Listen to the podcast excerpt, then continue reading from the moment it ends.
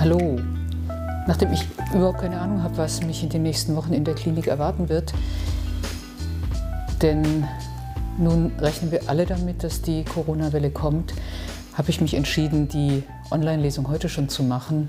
Dann könnt ihr sie euch anschauen. Es ist mir ein ganz persönliches Anliegen, diese Lesung jetzt zu machen. Einfach deshalb, weil doch viele von euch vielleicht plötzlich zu Hause sind, was sie sonst nicht sind, vielleicht sogar in Quarantäne sind, vielleicht Homeoffice machen, was sie sonst nicht machen und plötzlich vielleicht auch allein sind. Allein sein ist natürlich ein ganz, ganz tolles deutsches Wort, was eigentlich bedeutet, dass wir mit uns selbst einfach sind, ohne getrieben sein, ohne irgendwas. Wir wissen jetzt natürlich alle nur zu gut, dass Alleinsein auch Einsamkeit bedeuten kann und Langeweile. Langeweile ist, glaube ich, etwas, was für die meisten von uns schwierig auszuhalten ist. Und wir alle haben ja digitale Medien um uns. Und wenn ihr dann alleine zu Hause seid, dann könnt ihr die natürlich nutzen, werdet ihr sicher auch tun. Und das Spannende für mich daran ist, dass ich ja ein Buch geschrieben habe, eigentlich zu einem ganz anderen Zeitpunkt zu dem Thema, wie gehen wir mit digitalen Medien um. Das sollte digitale Erleuchtung heißen, heißt jetzt Zen und die Kunst im Internet zu surfen. Und worum geht es in diesem Buch? Es geht eigentlich darum, wenn wir schon permanent online und vernetzt sind, uns mal klar zu werden, was, was tun wir da eigentlich und kann uns das voranbringen. Denn was ich jetzt sehe ist, wir steuern in eine Krise und diese Krise, die können wir super nutzen, auch dazu, uns Gedanken zu machen, wie leben wir, wie wollen wir leben, wie soll es denn weitergehen. Und als ich mein Buch angefangen habe zu schreiben, war das für mich so eine Art Antwort auf Harari. Ihr wisst das alle, Homo Deus, 21 Lektionen für das 21. Jahrhundert. Und ich stand dann am Ende dieser Bücher da und habe gedacht, super. Er sagt, wir brauchen einen Bewusstseinssprung, wenn wir uns weiterentwickeln wollen. Wir können uns entwickeln. Ja, und jetzt, wie geht das? Und das bleibt so ein bisschen vage. Und dann dachte ich, na gut, ich nehme den Faden auf und schreibe ein Buch. Und für alle von euch, die jetzt plötzlich zum Stillstand gezwungen sind, auf einmal mit sich selbst allein sein sollen, bietet sich dieses Buch vielleicht an. Und ich möchte ein kleines Stückchen daraus vorlesen und ihr könnt euch ja dann zurückmelden, ob ihr Lust habt, dass ich noch ein bisschen mehr aus dem Buch vorlese. Die analoge Lesung wird dann irgendwann nach der Krise erfolgen. Ich weiß natürlich auch nicht, wie ich gebunden sein werde die nächsten Wochen. Und aus diesem Grunde blättere ich jetzt einfach so ein kleines bisschen auf und möchte euch etwas vorlesen. Denn es ist ja wirklich die Frage, wie gehen wir miteinander um? Und ich möchte euch aus dem ersten Kapitel etwas vorlesen. Da geht es darum, wie kommunizieren wir eigentlich? Analog, digital, wie gehen wir miteinander um? Und doch entsteht bei aller Normalität auch immer wieder ein Unbehagen. Wenn Ihr Gegenüber eine Unterhaltung mehrmals abrucht unterbricht, weil eine Nachricht seine Aufmerksamkeit fesselt, fällt Ihnen das wahrscheinlich unangenehm auf. Oder Sie sind peinlich berührt, weil Ihre Aufmerksamkeit immer wieder abwandert zu elektronischen Geräten. Die Unterbrechungen in einem persönlichen Gespräch nehmen wir meist noch als störend wahr. Die Einmischungen der digitalen Devices insgesamt in unser Leben erscheinen aber so normal, dass wir sie tolerieren. Es braucht geradezu heroische Kräfte, den digitalen Verführern zu widerstehen und konsequent Offline-Zeiten einzurichten. In manchen Familien wird das Essen zur analogen Zone erklärt. Smartphones haben auf dem Esstisch nichts zu suchen. Auch immer mehr Unternehmen führen einen digitalen Knicke ein. Dazu gehört, dass in wichtigen Besprechungen Smartphones verboten sind. Wer klug ist, plant Offline-Zeiten für konzentrierte Gespräche, und produktives, ungelenktes Arbeiten ein. Vielleicht haben Sie sich schon einmal vorgenommen, nicht so oft auf Ihr Smartphone zu schauen und Feste on und offline zu planen und festgestellt, wie schwierig das in der Praxis ist. Immer wieder juckt es Sie in den Fingern, das, was Sie gerade tun, zu unterbrechen und doch noch mal schnell die Mails zu checken oder einen Flug zu recherchieren. Willkommen im Club. Wenn wir keinen klugen Umgang mit den digitalen Geräten finden, werden wir mehr und mehr von der virtuellen Welt getrieben. Ein langes Gespräch, der lebhafte Austausch von Meinungen, kontroverse Gedanken erscheinen plötzlich nicht mehr attraktiv. So verringert sich nach und nach die geistige Flexibilität. Wer seine Zeit im Netz nicht begrenzt, nimmt sich die Chance, Langeweile zu empfinden und auszuhalten. Langeweile klingt zunächst wenig einladend, aber tatsächlich ist sie ein wunderbarer Nährboden für kreative Impulse.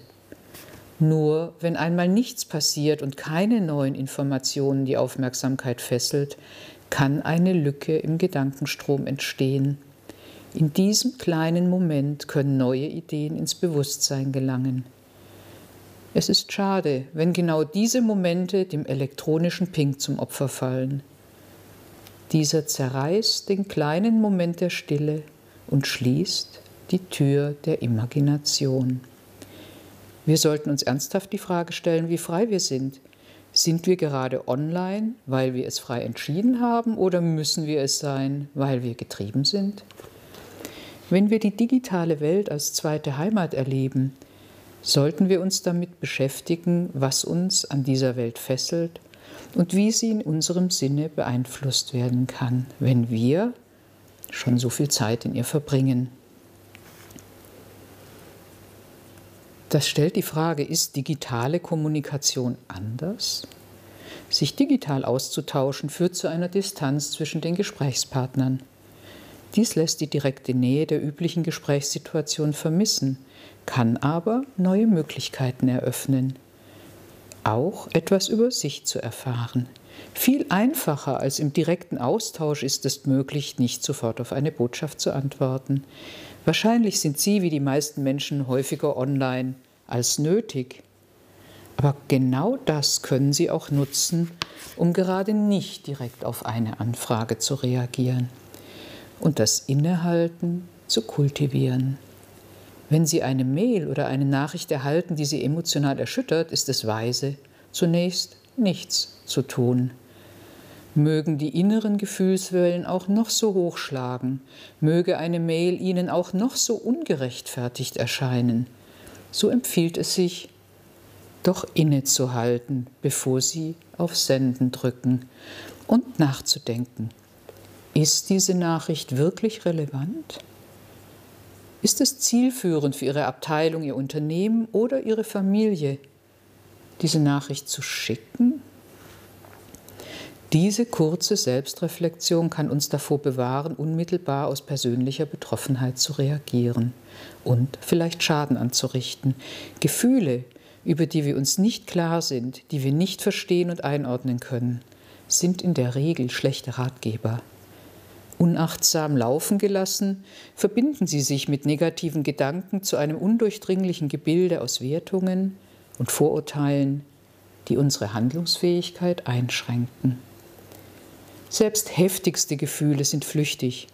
Der Ärger ist oft rasch verraucht, eine geschriebene Nachricht lässt sich aber nicht so einfach zurückholen. Versuchen Sie, Ihre innere Reaktion auf die fiese Mail, eine unangenehme Sprachnachricht erst einmal nur zu beobachten. Spüren Sie Ihren Körper. Nehmen Sie wahr, welche Gefühle sich melden.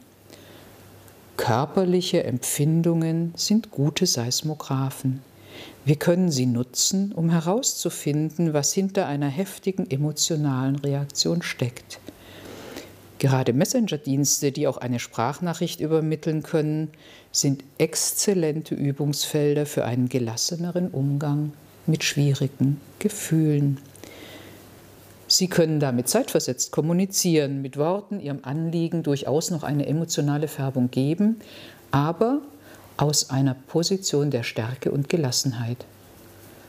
Sprechen Sie kritische Sprachnachrichten zunächst als Entwurf. Das hat den Vorteil, dass Sie die Nachricht noch einmal anhören und kritisch überprüfen können.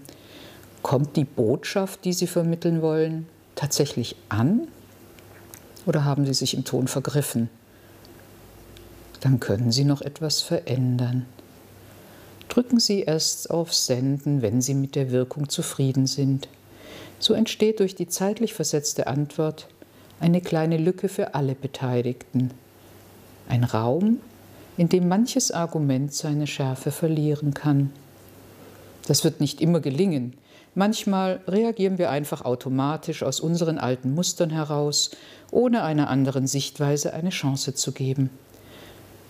Doch das macht nichts. Entscheidend ist Ihre Bereitschaft, immer wieder zu üben und zu experimentieren.